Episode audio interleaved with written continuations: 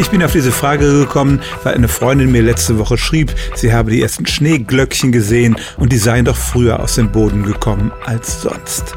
Es stimmt, unser Winter war sehr milde und deshalb blühen die Pflanzen ziemlich früh.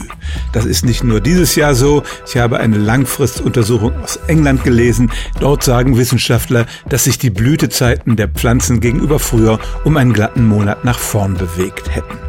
Wir machen natürlich Frühling nicht nur an dem Pflanzen fest, sondern auch am Wetter. Und ich bin hier kein Wetterfrosch und kann Ihnen nichts versprechen für die nächsten zwei oder drei Wochen. Aber die Wetterdienste und Meteorologen sagen übereinstimmend, auch der Frühling in diesem Jahr wird früh einsetzen und wird wärmer sein als im langfristigen Mittel. Das heißt nicht, dass es im Februar nicht nochmal einige stürmische und kalte Tage geben wird, aber spätestens ab März, sagen die Meteorologen, können wir uns auf einen warmen Frühling gefasst machen.